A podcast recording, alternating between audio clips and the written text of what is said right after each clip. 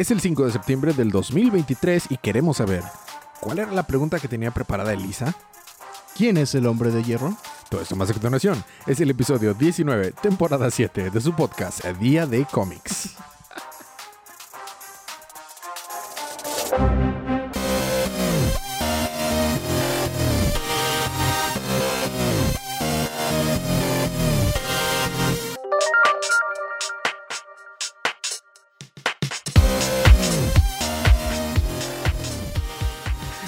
Tenía otra pregunta, pero ahorita que le pregunté allá afuera de programa a Elisa, ¿tienes una pregunta preparada? Y dice, no.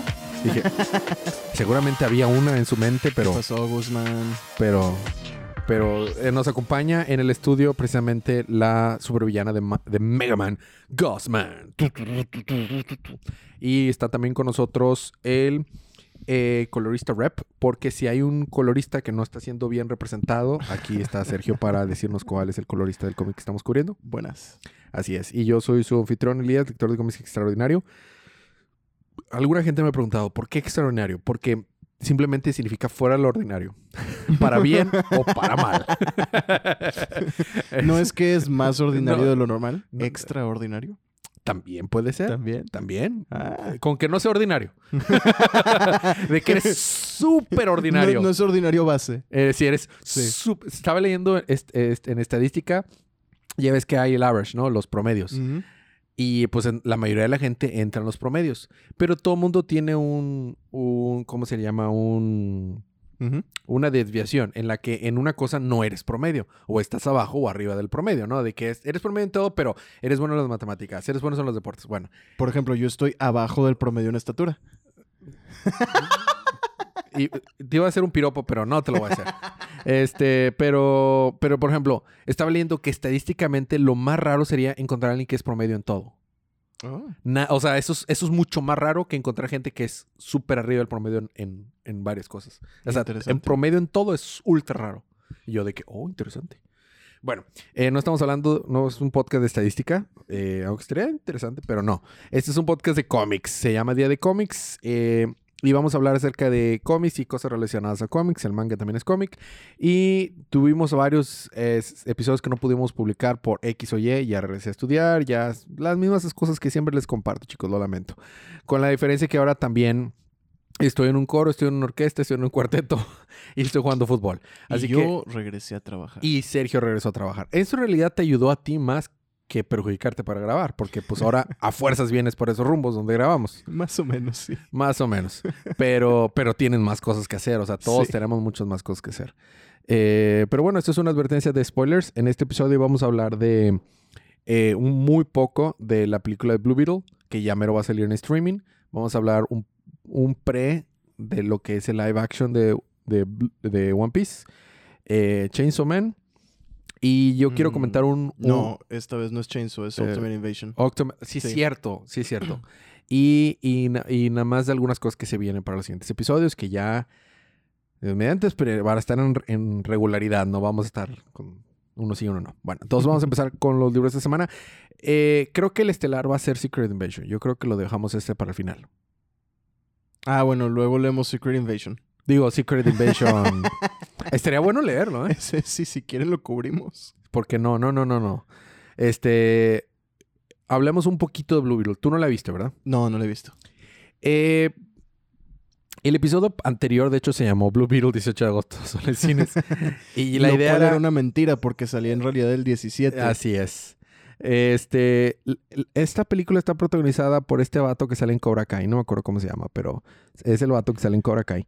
Y este- Cholo Maridueña. Sí. Y, y sale también esta... mm, creo que sale este George López también. Creo que sí. Sale George López y sale este actor mexicano, no me acuerdo cómo se llama, que le hace de su papá y así. Bueno, eh, la verdad es un es un love story para el personaje. ¿eh? Es un love letter, perdón, para el personaje. Sí lo es. O sea, para el personaje moderno, o sea, para Jaime Reyes. Y con bastantes easter eggs y cierto modo eh, le dan cierto como que honor a la- al legado de Blue Beetle, porque mencionan a los dos Beatles anteriores, este eh, Get, eh, Garrett, o cómo se llama, como siempre se me olvida, como ese fue muy poco tiempo Blue Beetle como el principal y luego ya se pasó a no Ted Core. Cord. Sí, es el anterior al Ted Core. Ya. Este, ahorita me acuerdo su nombre. Eh, los mencionan los dos. Este, y de hecho, eh, la película está coprotagonizada también por la hija de Ted Core, que se llama Jenny Core. Y la villana es la tía de Ted Core. Entonces la familia Core, aunque el Blue Beetle de este... Sí, es el Dan Garrett. Dan Garrett. Este, aunque no sale Ted Core, sale su hija y su tía. Entonces es como que, pues sí, la familia Core sí está muy involucrada en esta película. Jaime Reyes siendo el tercer... ¿Por qué le digo así Jaime Reyes? Jaime Reyes. es que, o sea, me estoy acostumbrado a... a- James Kings. James Kings. Estoy acostumbrado a cómo le llaman en, en la serie de John Justice. O sea, todas las versiones que han dicho su nombre en live action o en animación Sí. lo pronuncian gringos. Lo entonces, pronuncian dicen, mal. ent- entonces dicen Jaime Reyes. Sí, pues es lo que escuchas, es lo que repites. Sí, pero no, Jaime Monkey Reyes. sí, Monkey do. Así es, como Monkey D. Luffy. Este, recordemos que no es la primera vez ni que lo vemos en la televisión, ni que lo vemos en live action. Jaime Reyes ya había aparecido en Young Justice y anteriormente en Smallville. Ah. Aparece en un episodio de la novena temporada. Ya, es que, ¿sabes qué? Yo dejé de ver Smallville empezando lo de Bizarro, o sea, la quinta. Sí, también sale Booster Gold en esa temporada. Así que sí, en Smallville tenemos nuestra primera aparición de Blue Beetle y Booster Gold live action. Y es, la verdad está muy padre, aunque no, obviamente, no, como no es, es Jaime Reyes y no es Ted, eh, Ted Core, no tienen esta um, hermandad bien chida. O sea, la relación de Ted Core y, Blue, y, y- o sea, Ted Core, Blue Beetle y Booster Gold es legendaria entre los amigos de, de- de los cómics en DC. O sea, es, es una muy bonita este, relación. Se puede decir que son los verdaderos Super amigos. Pese, pese a lo que Tom King eh, intentó hacer en, en destruir su relación en el cómic que, que trajo él, ¿verdad? Pero pese a eso siguen siendo muy chidos. Este, y ya los habíamos visto animados en The Brave and the Bold, por ejemplo, Mm. de Batman The Brave and the Bold. Y, en, eh, y a Beetle Jaime Reyes lo vimos en Young Justice. Entonces, esta pues es su primera aparición en el cine. Eh, la película no es mala las primeras tres cuartas partes de la película. La última cuarta parte de la película se cae. Mis quejas principales es que eh, al inicio lo estaban manejando bien sobre estos slang, modismos mexicanos, la cultura mexicoamericana. O sea, Jaime Reyes no es mexicano. O sea, sí, pero no nació en México y, este, y está muy influenciado por la cultura gringa y, y como mexicoamericano. Pero sus papás nacieron en, y su abuela nació en, en México, o sea, son 100% mexicanos. Entonces tienen pues completamente eh, eh, la cultura, las la modismos, slang. Pero para la tercera parte de la película, la última cuarta parte de la película, o tercera parte de la película más bien, como que empiezan a relacionar el ser mexicano con decir malas palabras. Y se van al extremo, pero, o sea, a un extremo que ya empieza a parecer parodia, absurdo, de que, bueno, sí, yo sé que los mexicanos tenemos la fama de que somos maldicientos, pero, pero todos, hasta la abuelita, o sea, uh, y, y- y a veces fuera, o sea, bueno, no sé. Yo soy mexicano, creo que vi- que te- creo que puedo dar un contexto.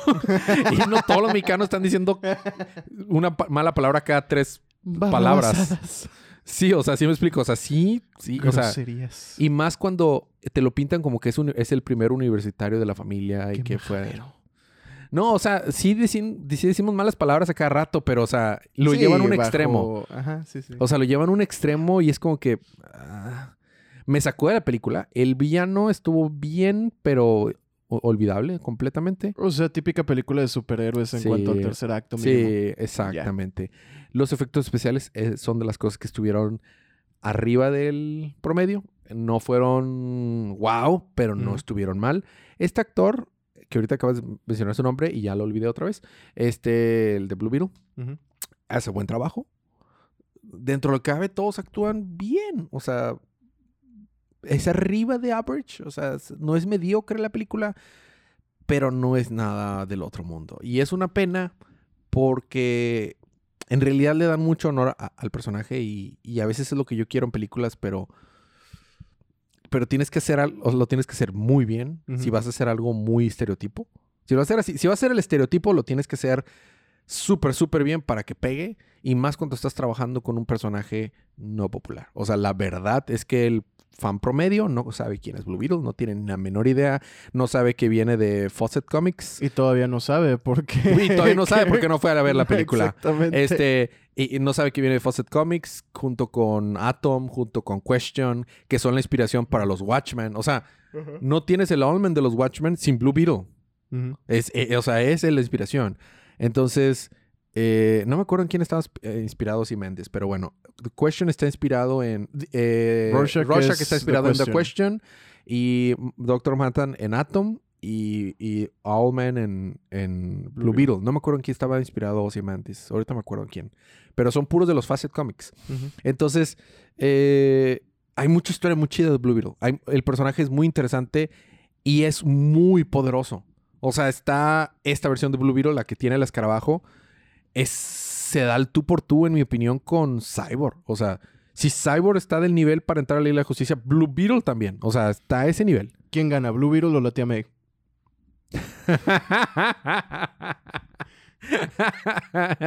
¿Cuál tía May? ¿Cuál Blue Beetle? Oh. Ah. Este Blue Beetle más reciente con la tía May de las películas de Sam Raimi. No, la- esa está, OP, esa, esa- esa- o sea, le explota una granada en la, en la inmortal. nuca, es inmortal, o sea, o sea, le explota una granada en la nuca y, y se, se lo sacude. el doctor Pulpo. Se, se lo sacude en la, en- así, así le hace, ah, sí, es un miércoles para mí, o sea, sí, se la, la cara un, mar- un, un, un brazo mecánico que, mind you, está diseñado para detener al sol, y es como que, ah, sí, no y pasa nada nada. más la agarra. Sí, sí, sí, Sí, no le sí, pasa no, nada. no pasa nada. No, la tiene May, claramente, es inmortal la tiene May. Sí, sí, sí. Pero otra tía May sí le, sí le anda ganando a la de a la de Animated Series. Yo creo que sí le anda ganando a esa tía May. Sí, sí, sí, no, sí, lo veo, lo veo, lo veo, lo veo. Sí.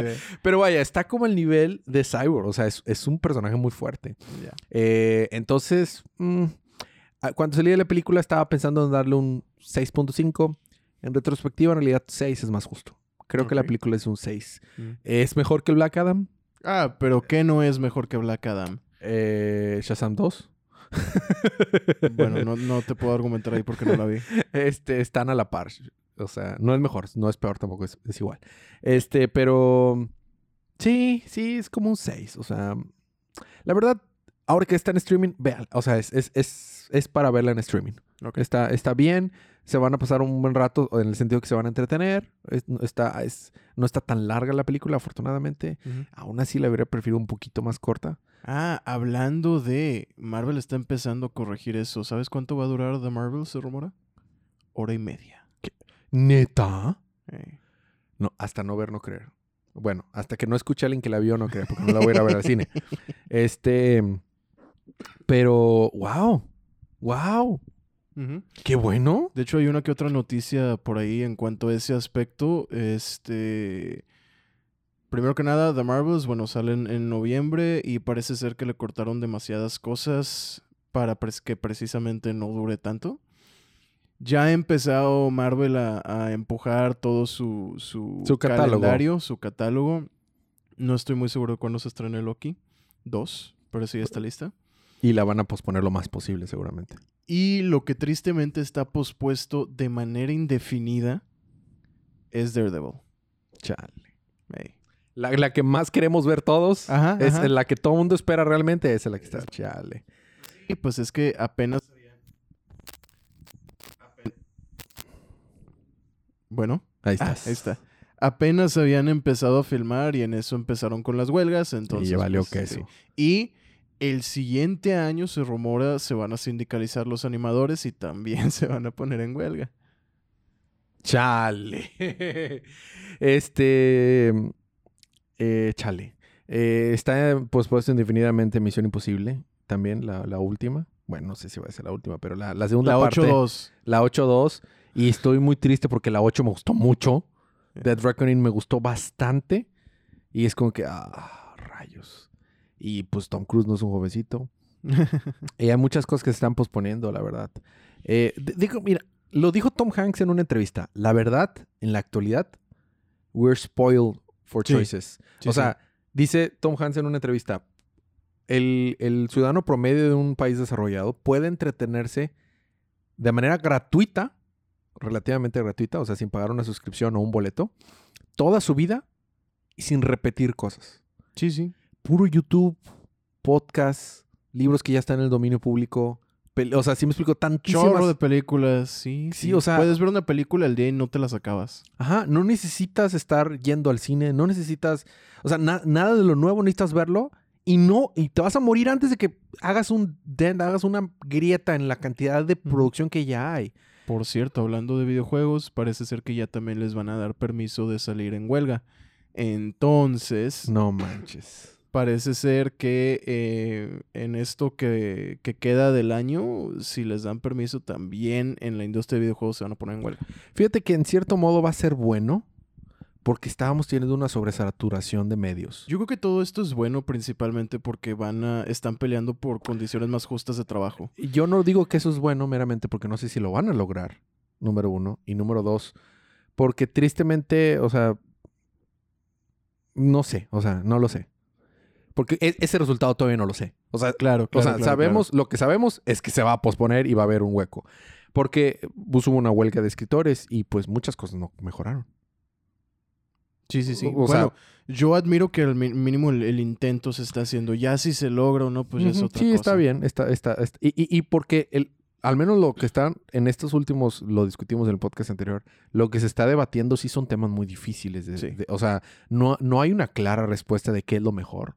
O sea, porque tampoco puedes detener la tecnología, pero cómo avanzas No, de manera pero- moral y de manera justa y ética. O sea, Exacto. es, es, es la, la respuesta es difícil, o sea, no hay, porque también los estudios tienen que mantenerse de alguna manera, porque, o sea, hay, hay, hay muchos factores que obviamente Claro, claro, claro.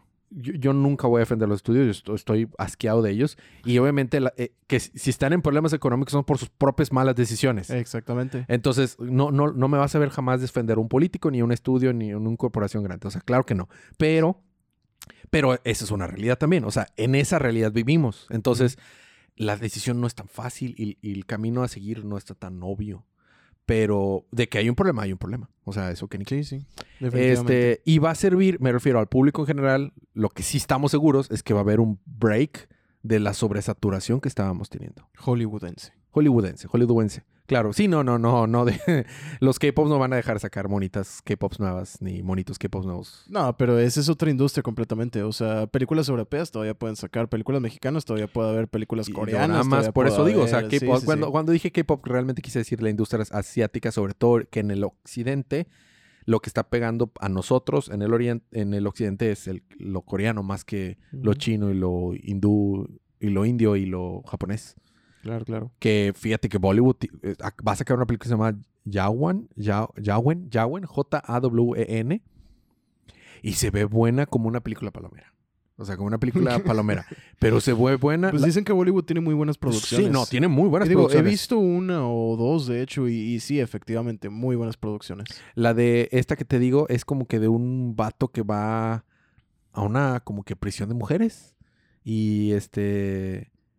No le entiendo bien porque está en indie todo. o sea, no. Pero vi el tráiler y luego se ve como una mezcla entre Spendables con Break- Prison Break, con una cosa así. pero bailando baile de la Claro, India. O sea, sí, y, sí. y- y lo, lo vi porque vi un, un cover de las danzas, de la, del baile, que es muy popular, y se veía, se veía bien. o sea, Claro. estaba entretenido. Y bueno, también no va a dejar de haber anime hecho por animadores explotados. ¿no? No, ah, no, está- ni, ni caricaturas gringas eh, por animadores explotados también. Bueno, acuérdate que los animadores a lo mejor se ponen en huelga el los siguiente año. animadores de América, no de los estudios coreanos, Bueno, taiwaneses, japoneses. las animaciones gringas. Sí, Exactamente, sí, sí. sí, sí, claro. Claro, es, es, o sea, re- muchas series me gustan, incluidas, por ejemplo, Avatar, pero varios estudios estuvieron explotados para que saliera Avatar y para que Claro. saliera, sobre todo en Korra se dieron, o sea, claro, o sea, Sí, eran estudios coreanos, ¿no? sí, eran estudios coreanos, Mm. los mismos que trabajaron en Black Clover y trabajaron en su momento en Shippuden. Pues de hecho estaba, estaba viendo, estuve viendo reseñas de, de Dragon Ball de la, de la serie. Este, de seguro conoces el youtuber eh, Totally Not Mark. Yo me encanta Totally Not Mark. Es uno de los pocos youtubers.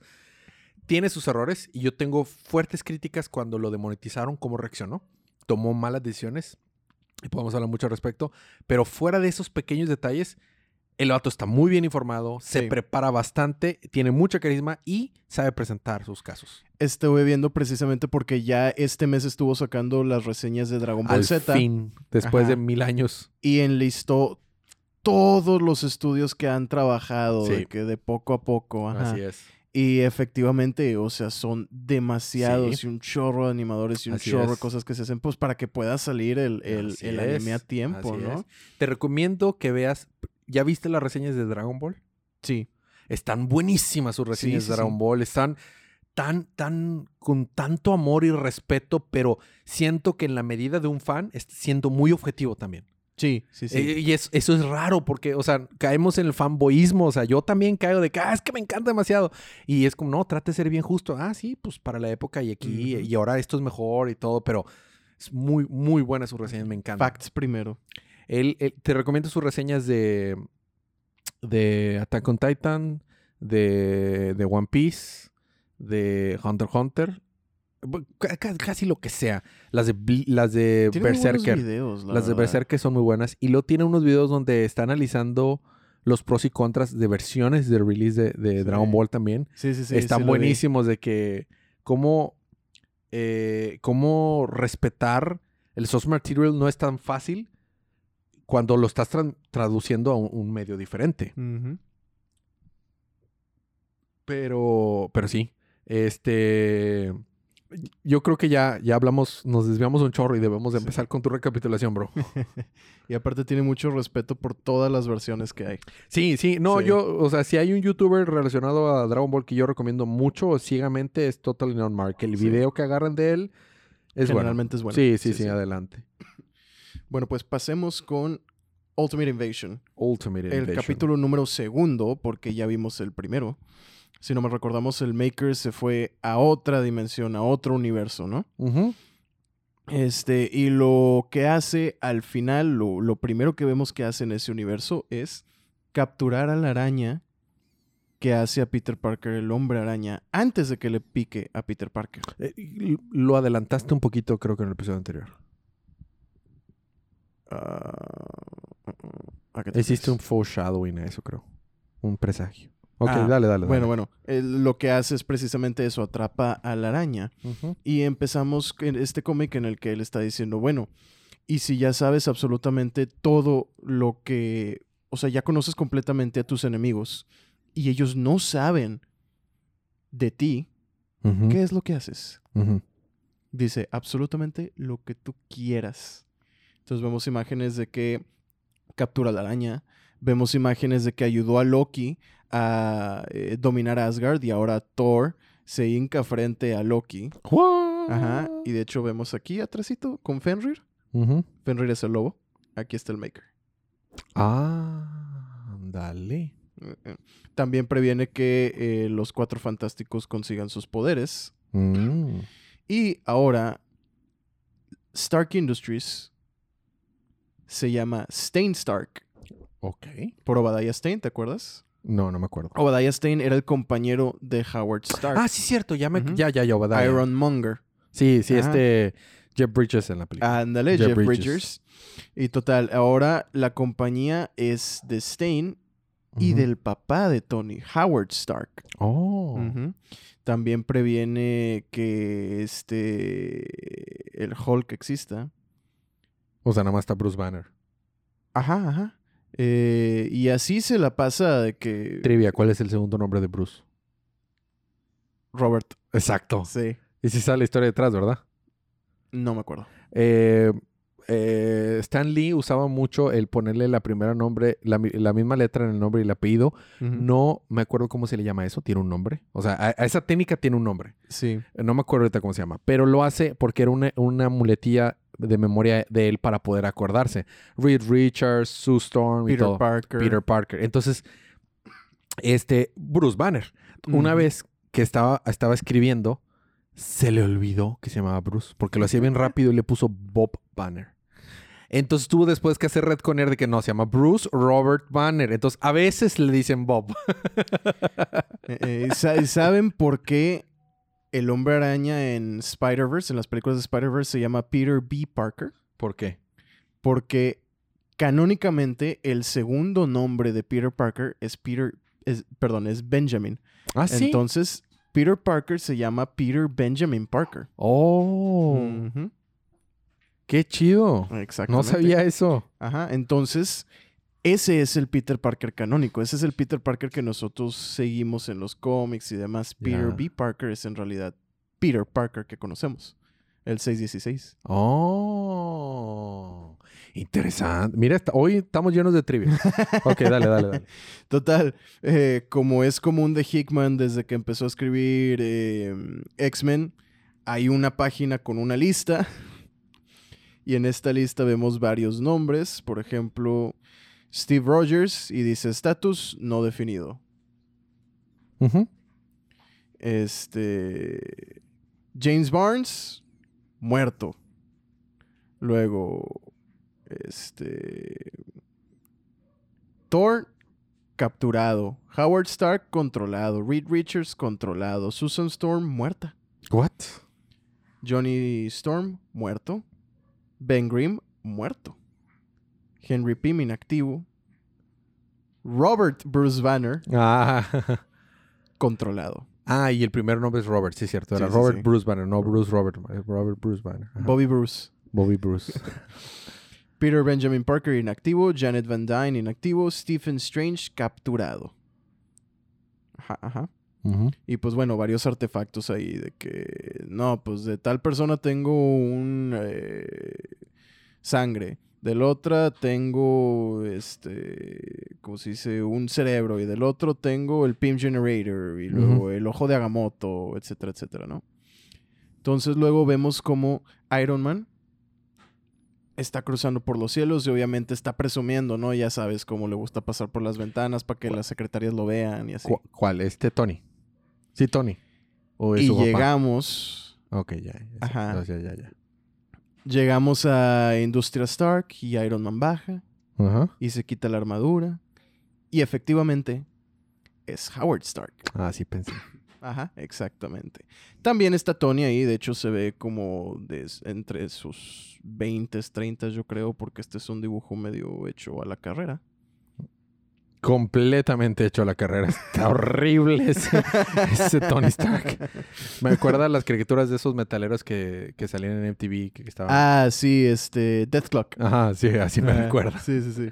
Ándale, más o menos. Entonces, quién sabe cuántos años tenga, pero pues yo me imagino está en sus 20, 30.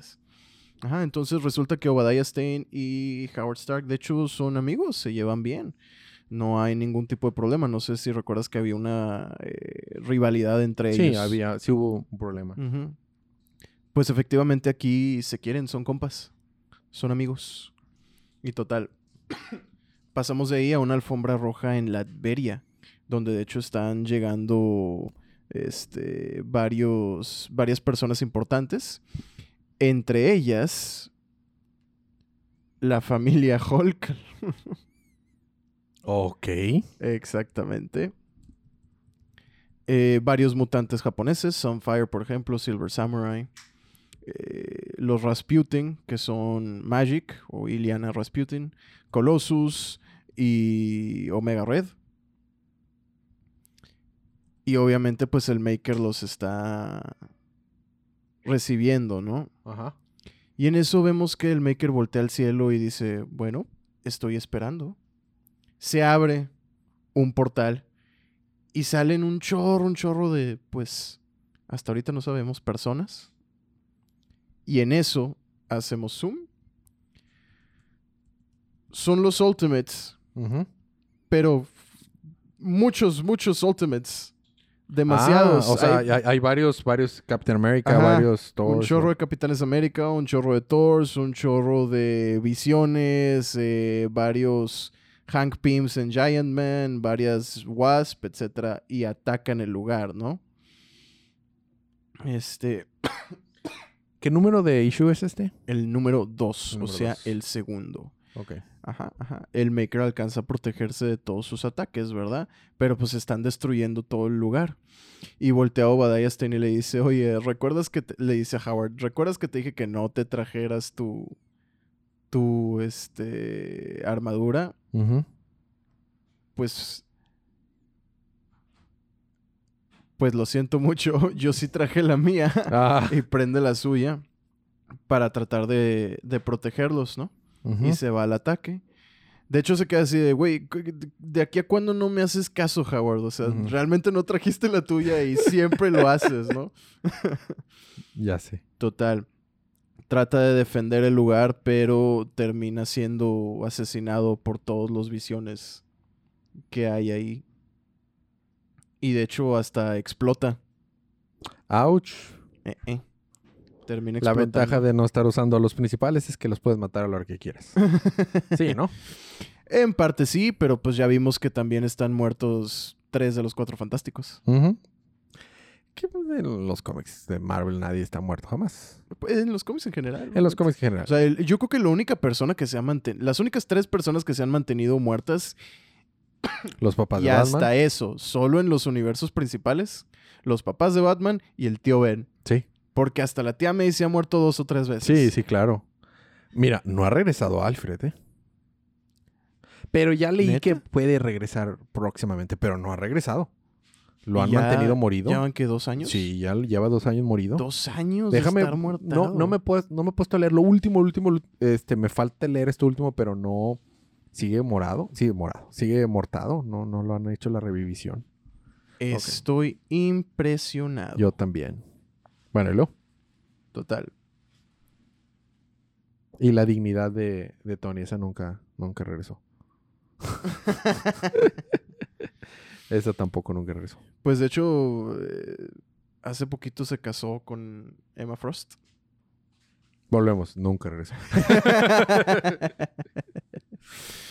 Total. Esta pelea continúa, Hulk se está peleando con, con más de estas versiones y Howard está tirado en el piso y pierde la conciencia, ¿no? Vemos cómo no terminamos de ver esta pelea, no sabemos qué sucedió, pero Howard se desmaya y lo despierta el Maker. Pero lo despierta Howard sentado en una, en una silla. La Mobius Chair. Ah, no, ese es otro No, universo. Ese sí. es otro universo. O- otro universo, así es.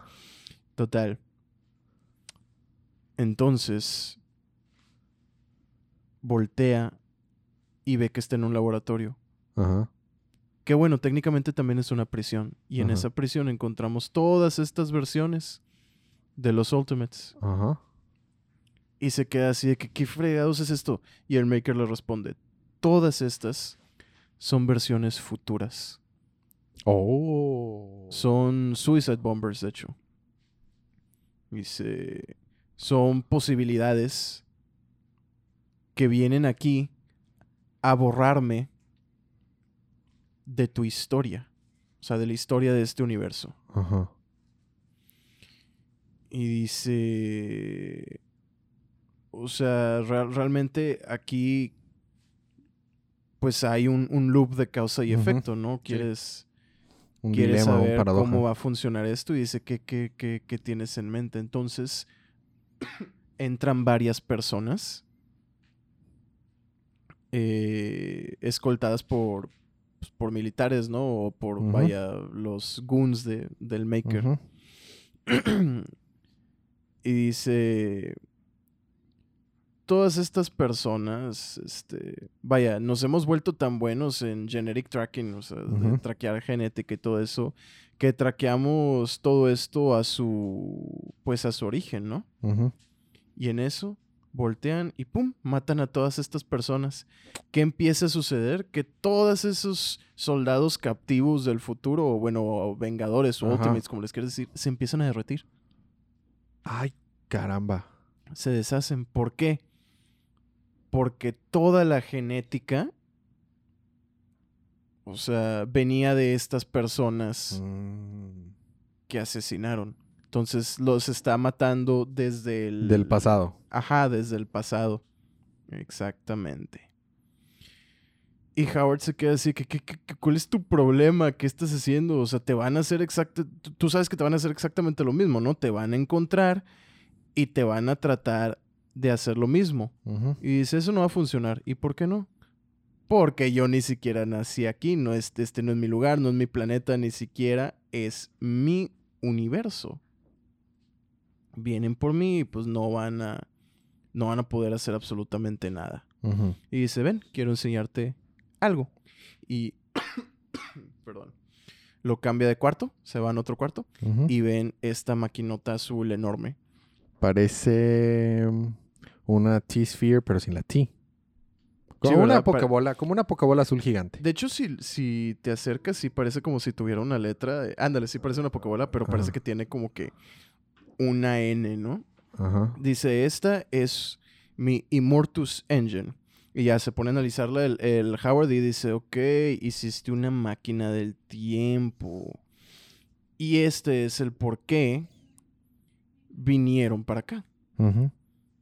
Y dice el maker, sí, pero está dañada, al momento no está funcional. Y dice Howard, tienes que destruirla. Ah, dice, no, no puedo, o sea, y no lo haría aún si pudiera. O sea, mira alrededor y dime, esta, esta ciudad perfecta, ¿tú crees que así es como la sociedad debería de suceder? Porque acuérdate que luego el Maker tiene su ciudad perfecta, también lo tenía en el otro universo, en, en el Ultimate. Dice, no, no, no es nada más, no sucedió nada más porque sí, Sí, claro. te lo prometo. Y ya vemos flashbacks, por ejemplo, de, de cuando está matando la, La araña, ¿no? Ándale, dice, yo utilicé esta máquina para rehacer el mundo a como yo lo quería y a como yo lo vi mejor, ¿no? Y tener, tenía este como gran diseño para las cosas, ¿no? Y dice Howard, esto es inconcebible, o sea, no, no lo puedo creer, o sea, tienes una idea de lo que hiciste, aniquilaste completamente el, este, el futuro y todo esto, o sea, todo lo que sucedió, todos estos ataques no van a ser el final, o sea, simplemente es la primera, la primera vez que sucede. Y dice el Maker, no, de hecho, es la segunda vez. What? La primera fue hace dos semanas. Y dice.